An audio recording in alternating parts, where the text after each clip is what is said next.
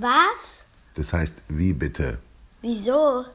Wie erkläre ich meinem Kind? Wie Fieber hilft, gesund zu werden von Johanna Kurutschik. Wenn ein Kind krank ist, ganz gleich ob Husten, Schnupfen oder Ohrenschmerzen, gibt es eine Sache, die Eltern besonders wichtig ist. Mit besorgtem Blick fragen sie, hast du Fieber? Erst fühlen sie mit der Hand, ob die Stirn heiß ist, dann zücken sie das Thermometer. Doch was ist das eigentlich Fieber und was ist daran so gefährlich? Das Wort Fieber kommt aus dem Lateinischen. Febris bedeutet so viel wie Hitze. Und es stimmt, dass wir Fieber haben, heißt, dass die Körperkerntemperatur steigt. Gewöhnlich herrschen in unserem Inneren zwischen 36,5 und 37,5 Grad.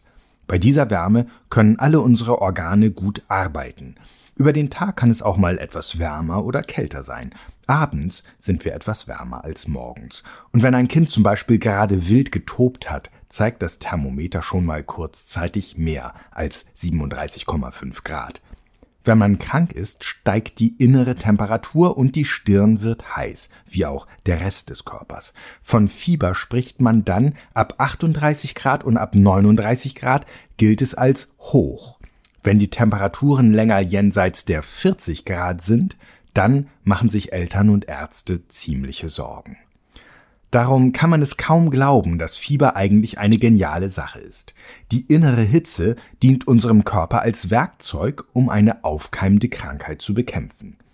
Erkältungen, Grippe oder Ohrenschmerzen werden von Erregern verursacht, von Bakterien oder Viren. Diese Organismen sind so winzig, dass man sie nur unter speziellen Mikroskopen sehen kann. Wir atmen sie beispielsweise ein, wenn jemand Krankes in unserer Nähe niest oder hustet. Im Körper richten diese Eindringlinge dann schnell allerlei Schaden an, verursachen Schmerzen und Entzündungen, sie können uns im schlimmsten Fall sogar töten. Doch glücklicherweise hat der Körper seine eigene Abwehr, das Immunsystem.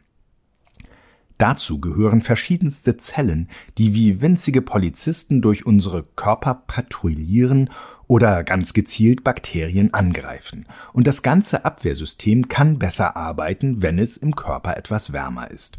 Die Immunzellen sind aktiver und beweglicher zwischen 38 und 40 Grad. Ein weiterer Vorteil der inneren Hitze ist, dass Bakterien sie nicht mögen. Es fällt ihnen schwerer, sich zu vermehren, wenn im Körper 39 Grad herrschen statt 37. Fieber ist also ein Schutzmechanismus. Kinder kriegen schneller Fieber als Erwachsene. Doch wie genau drehen wir unsere innere Heizung auf? Das ist etwas kompliziert. Treffen Abwehrzellen des Immunsystems im Körper auf Krankheitserreger, schütten sie spezielle Botenstoffe aus. Die haben den schwierigen Namen Pyrogene.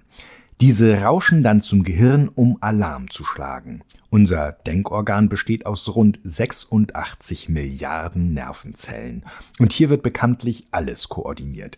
Jeder Gedanke und jede Bewegung. Natürlich existiert auch eine Schaltzentrale, die für die Regulierung unseres Wärmehaushalts zuständig ist. Wenn die Botenstoffe dort ankommen, im sogenannten Hypothalamus, stellen die Nervenzellen die Solltemperatur im Körper hoch. Ein wenig so, als würde man eine Heizung aufdrehen. Und gerade wer in einem älteren Haus wohnt, weiß, was dann erstmal passiert. Die Heizung gluckert und dröhnt, sie muss richtig arbeiten, um die Wärme zu erzeugen. So ist es auch im Körper. Fieber ist für den Körper viel Arbeit. Das spürt der oder die Kranke. Man hat Schüttelfrost, einem ist kalt, der Kopf tut weh, man ist furchtbar erschöpft und will am liebsten nur schlafen. Wenn die zentrale Körpertemperatur verstellt ist, sorgen diese Mechanismen dafür, dass der Körper heißer wird. Zum Beispiel der Schüttelfrost. Die Muskeln zittern, um Wärme zu erzeugen. Auch sind oft die Füße und Hände kalt, denn es wird weniger Wärme über die Haut abgegeben. Menschen sind übrigens nicht die einzigen Lebewesen, die Fieber kriegen können. Auch viele Tiere wie Pferde, Hunde und Tauben haben, wenn sie krank sind, eine erhöhte Körpertemperatur. Und Reptilien und Amphibien wie ein Frosch können ihre Temperatur zwar nicht wie Säugetiere selbst fein regulieren, doch sie suchen, wenn sie krank sind, wärmere Orte auf, um ihren Körper aufzuheizen, etwa einen Stein in der Sonne. Auch Menschen kuscheln sich gern ins warme Bett, wenn sie Fieber haben. Gewöhnlich sinkt das Fieber nach ein paar Stunden oder spätestens Tagen. Dazu signalisieren verschiedene Stoffe im Körper wie Hormone dem Gehirn, dass die Körpertemperatur wieder sinken soll. Das spürt man als Kranke oder Kranker. Nun ist uns zu heiß, wir schwitzen fürchterlich und verlieren so über die Haut viel Wasser. Darum ist es wichtig, viel zu trinken, wenn man krank ist. Was genau macht Fieber also gefährlich? Vielen wichtigen Bestandteilen des Körpers wird es irgendwann zu heiß. Bestimmte Eiweiße zerfallen bei Temperaturen um 42 Grad. Darum kann Fieber sogar tödlich sein, auch wenn Fieber allein nicht die Ursache der schweren Krankheit ist, sondern ein Teil der Antwort des Körpers auf diese Krankheit. Ein großes Problem bei Fieber ist, dass man zu wenig trinkt, was für den Körper gefährlich sein kann. Manche Kinder unter sechs Jahren, etwa drei bis fünf Prozent, laufen außerdem Gefahr, einen Fieberkrampf zu bekommen.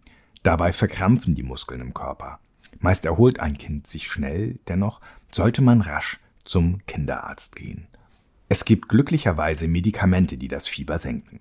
Schmerzmittel wie Ibuprofen oder Paracetamol sorgen dafür, dass der Körper weniger wehtut und senken nebenbei eine erhöhte Körpertemperatur. Wenn die Haut schwitzig ist, helfen auch Wadenwickel, ein altes Hausmittel, bei dem kalte, nasse Umschläge an den Beinen die Wärmeabgabe des Körpers beschleunigen sollen. Allerdings sollte man sie nicht in der Anfangsphase des Fiebers anlegen, wenn einem ohnehin kalt ist.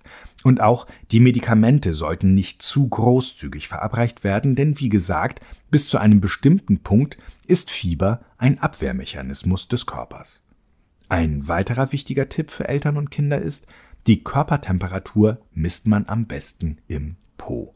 Im Mund oder unter den Achseln ist es eher ungenau.